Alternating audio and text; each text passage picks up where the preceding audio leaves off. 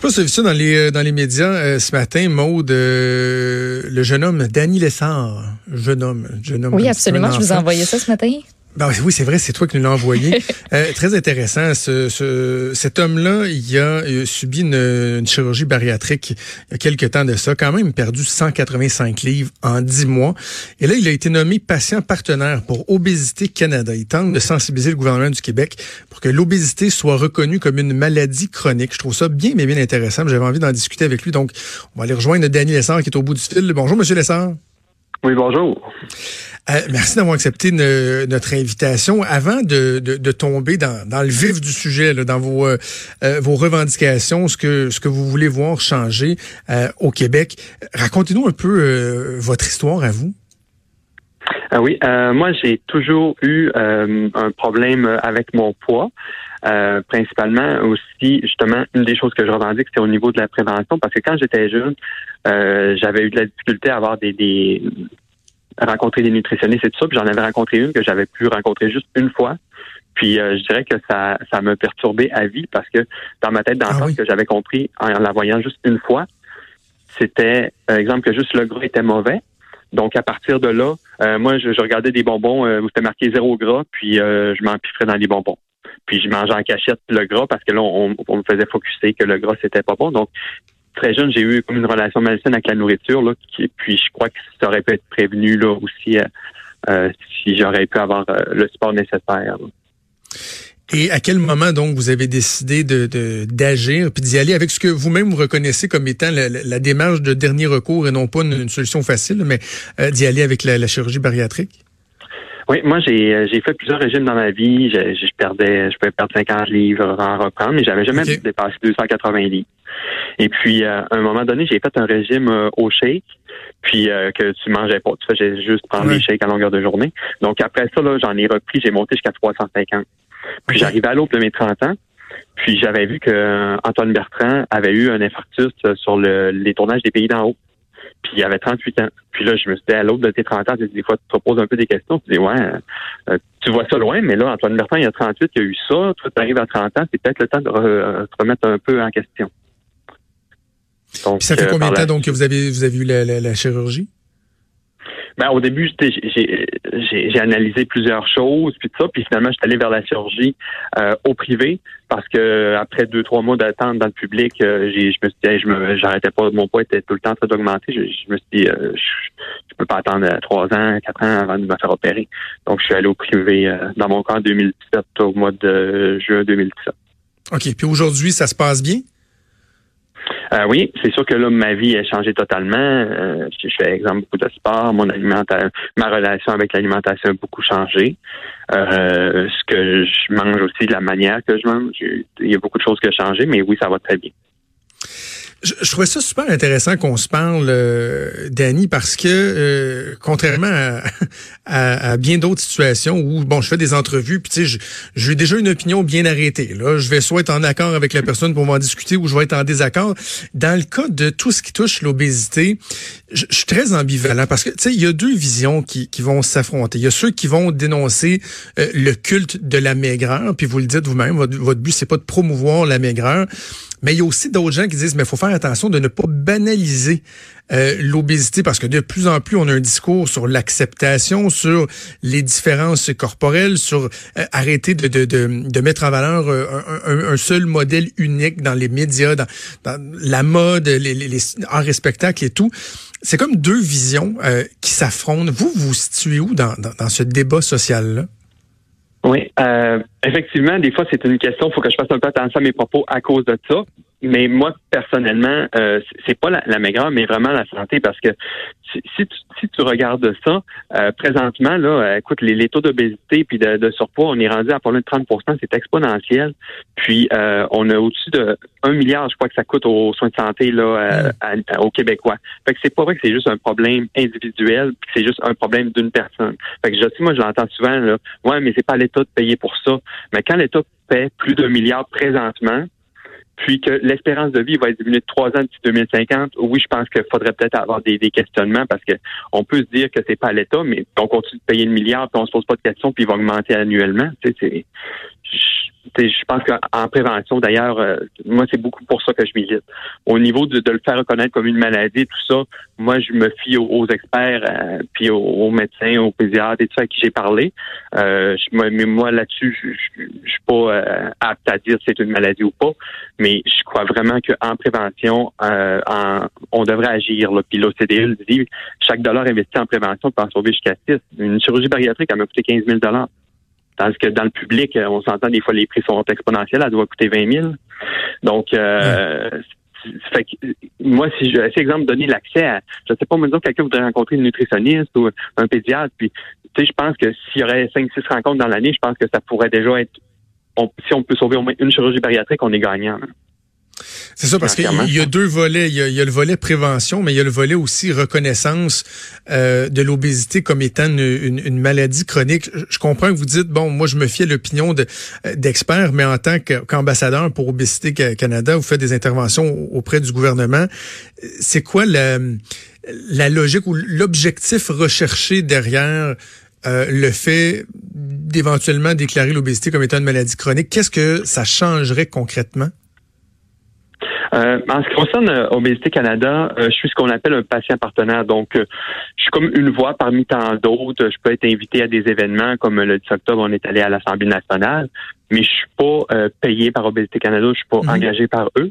Puis j'ai un peu le même titre, là, même que je suis euh, porte-parole patient partenaire euh, de la pédiatre Julie Saint-Pierre là, avec le réseau d'action en santé cardiovasculaire. Aussi parce que moi je me reconnais beaucoup dans le discours de, de Julie Saint-Pierre, la pédiatre, là, qui est souvent dans les médias d'ailleurs. Parce que justement, elle, elle parle beaucoup de prévention puis aller aux enfants, puis je pense qu'il faut beaucoup agir à ce niveau-là. Parce que je sais que quand ils me parlent de faire reconnaître comme une maladie, c'est, peut-être au niveau des, budgets, des, des, assurances, des, choses comme ça que ça peut changer de quoi. Mais ça, honnêtement, euh, je sais qu'il y a ça dans l'article, mais moi, c'est pas. C'est pas le volet avec lequel vous êtes le, plus à l'aise. Ouais, c'est ouais, c'est ça. Je suis pas le plus à l'aise. Je suis pas vraiment apte à juger de ça, mais oui, euh, c'est clair que c'est multifactoriel puis qu'il y, a plusieurs choses. mais je peux pas vraiment juger de ça ou dire pour quelle raison est-ce que c'est une maladie, pour quelle raison ça ne le serait pas. OK. Lorsqu'on parle de, de prévention, Danny, euh, euh, qu'est-ce qu'on a en tête? J'imagine que ce serait de, commencer très tôt, de commencer par euh, les jeunes, pas juste faire la prévention auprès des, adolescents, des adultes, mais qu'assez rapidement des jeunes puissent être sensibilisés au fait que, ben oui, il y a peut-être de la bouffe qui est, bien, bonne, qui est bien, bien, salée, qui est bien, bien, sucrée, qu'on aime ça, mais qu'ultimement, euh, il faut trouver un équilibre dans notre vie puis d'éviter de tomber dans les excès et tout ça. Oui, puis c'est, tu sais, il y a vraiment plusieurs choses à faire, mais c'est comme l'éducation des, parents aussi. Tu sais, comme exemple, on entend souvent les, parents qui disent, hey, finis ton assiette, sinon tu n'auras pas de dessert à des enfants. Mais ça force pas l'enfant à écouter ses signaux de société. Donc, l'enfant, il se pour avoir son dessert. Donc, si c'est les calories qu'il ingère, puis ça, ça le force pas à écouter son corps. Donc, moi, présentement, tu sais, je l'écoutais pas mon corps. Mais là, présentement, quand je, je prends le temps, puis je l'écoute. Mais tu sais, il y a plein de choses comme ça que les parents, ils font pas ça pour mal faire quand ils disent finis ton assiette mhm. euh, pour avoir un dessert. Mais des fois, c'est des choses qu'on sait pas l'impact que ça peut avoir sur les répercussions euh, d'une vie.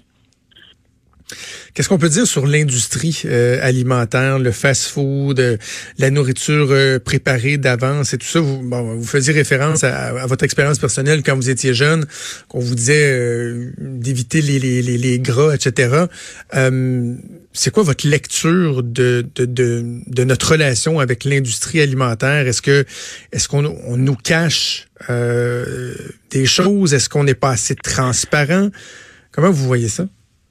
Moi, au niveau de l'industrie alimentaire, les deux choses principalement que, je vois beaucoup puis qui exemple les, fameuses étiquettes euh, menu bleu ou euh, euh, choix santé ou quelque chose comme ça ça j'ai bien de la misère parce que c'est l'industrie qui décide que pour eux c'est un choix santé Sauf que pour la personne qui connaît pas trop ça, elle s'imagine que ça prend ça, c'est automatiquement euh, bon pour la santé, mais il y a certaines choses qui peuvent avoir plus de gras, plus de sel, plus de sucre. Donc c'est ça, il y a, personne qui est régi là-dessus. Mais c'est sûr que moi, euh, une des choses dans lesquelles je fais beaucoup attention, même si je, je fais aucun régime, j'essaie d'aller dans, dans bien manger globalement, puis euh, mode de vie sain. Mais le sucre, moi, je trouve que c'est fou. Là. Il y en a partout, ce qu'il ne devrait pas en avoir. Quand on regarde le, quand on regarde le, ketchup, là, euh, dont la marque la plus populaire, Euh, je veux dire, quand tu regardes en de ça, c'est normal que ça peut bien rendre addict, puis c'est prouvé là que ils ont fait des études des que c'est plus addictif que la cocaïne, mais il y en a tellement partout du sucre qu'on n'est jamais en 40. on ne sait même pas qu'on est addict à ça. Ouais, pour euh, personnellement, pour avoir adopté l'alimentation cétogène il y a trois ans déjà, là, je suis dans les premiers pas mal à l'avoir fait avant que ce soit la mode.